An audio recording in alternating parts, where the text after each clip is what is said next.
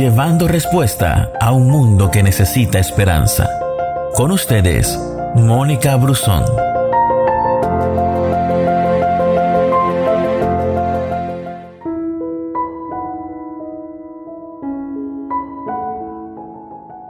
¿Alguna vez has pensado en rendirte?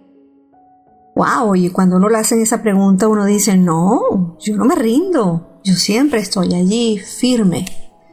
Pero resulta que en nuestra vida y en nuestra relación con el Señor hay momentos en los cuales nosotros debemos rendirnos. Ahora, ¿qué es rendirse? Es la acción y es el efecto de rendir o de rendirse.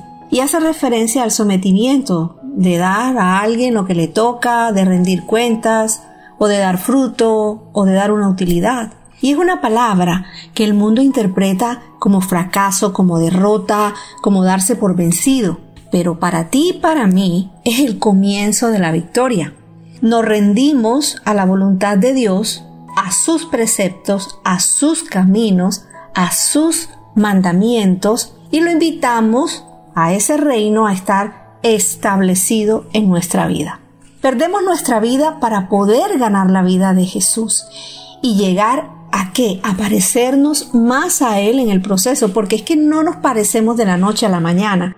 En nuestra vida cristiana todo se desarrolla a través de un proceso. Y el mundo que nos rodea comienza a cambiar a medida que el Espíritu Santo nos lleva a experimentar más humildad, sacrificio, compasión y perdón. Ahora, rendirse, ¿qué es? Y más allá de lo que la palabra significa, la pregunta es, ¿qué implica? Y esta palabra envuelve que tú te debes sujetar a algo, entregarte y no resistirte, no oponer resistencia. Y pensando en el rendirnos a Dios, esto podría ser el no buscar más hacer nuestra voluntad y no resistirnos a cambiar. Job fue un hombre que pasó por lo peor que podría imaginarse un ser humano. Yo no quisiera vivir esa vida que le tocó vivir a Job. Es difícil pensar en eso. Él lo perdió absolutamente todo, pero se rindió por completo a la voluntad de Dios. El Señor lo llevó hasta su límite, pero a la vez le demostró su gran poder, su amor, pues lo sanó y lo restauró y lo levantó. Ahora, ¿será que nosotros tenemos que pasar por pruebas, por dolores para reconocer el poder de Dios? ¿O es que desde antes podemos rendirnos a Él y en tiempos buenos, aún en tormentas y dificultades, sabremos que Él nos sostendrá? Es como cuando nosotros tenemos un bebé y el bebé se resiste, se resiste, se resiste, no se quiere dormir y tú estás con él luchando porque se duerma, haciendo maravillas para que el bebé se duerma, pero él está en su posición de no querer dormirse. Esa es la lucha que tú y yo también muchas veces tenemos con el Señor. Y es fácil confiar en Dios cuando todo va bien, cuando tenemos salud, cuando tenemos trabajo, los recursos, pero no lo es tanto cuando el camino comienza a nublarse, cuando situaciones inesperadas tocan a nuestra puerta, se convierten en nubes y en nubes gigantes que se colocan y anuncian que una gran tormenta se avecina. Ahí, en esos momentos, ¿acaso no dudamos? Ahora, ¿por qué será que duramos tanto en rendirnos al Señor? Y Dios no se mueve por tus aspiraciones o por las mías. Y a veces los buscamos cuando ya hemos intentado todo, cuando ya hicimos todo lo posible por lograr algo o por enfrentar un problema, olvidando que Él es y debe ser la primera y mejor opción.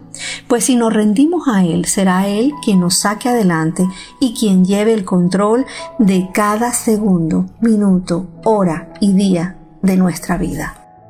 Así que, ¿cuál es el paso que sigue para que permitamos a Dios mostrarnos su gran poder en nuestra vida?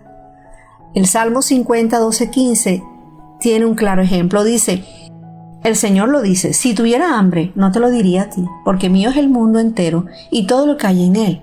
¿Acaso me alimento de carne de toro? ¿Acaso bebo sangre de cabra? Haz que la gratitud sea tu sacrificio a Dios y cumple los votos que le has hecho al Altísimo. Mira lo que dice luego, Llámame cuando tengas problemas y yo te rescataré y tú me darás la gloria.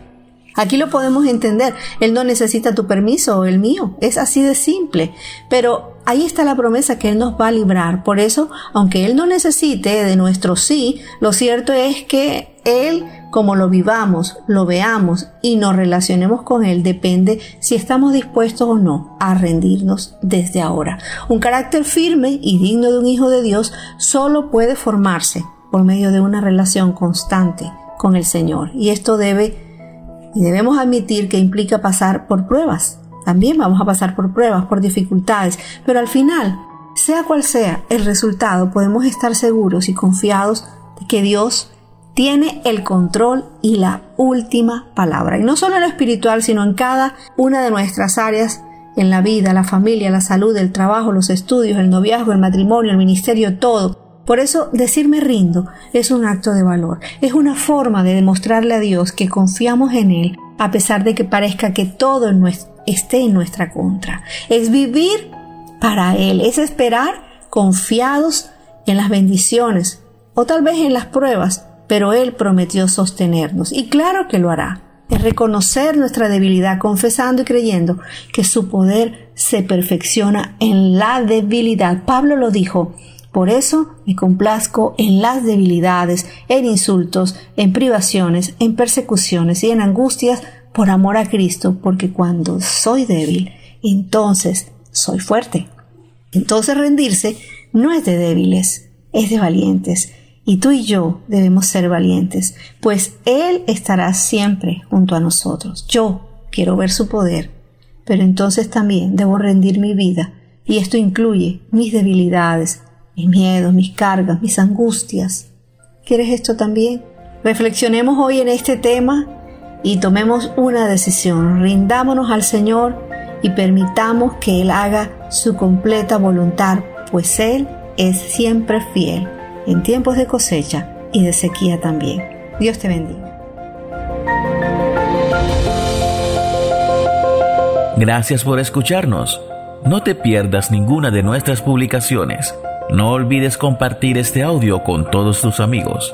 Que Dios te bendiga.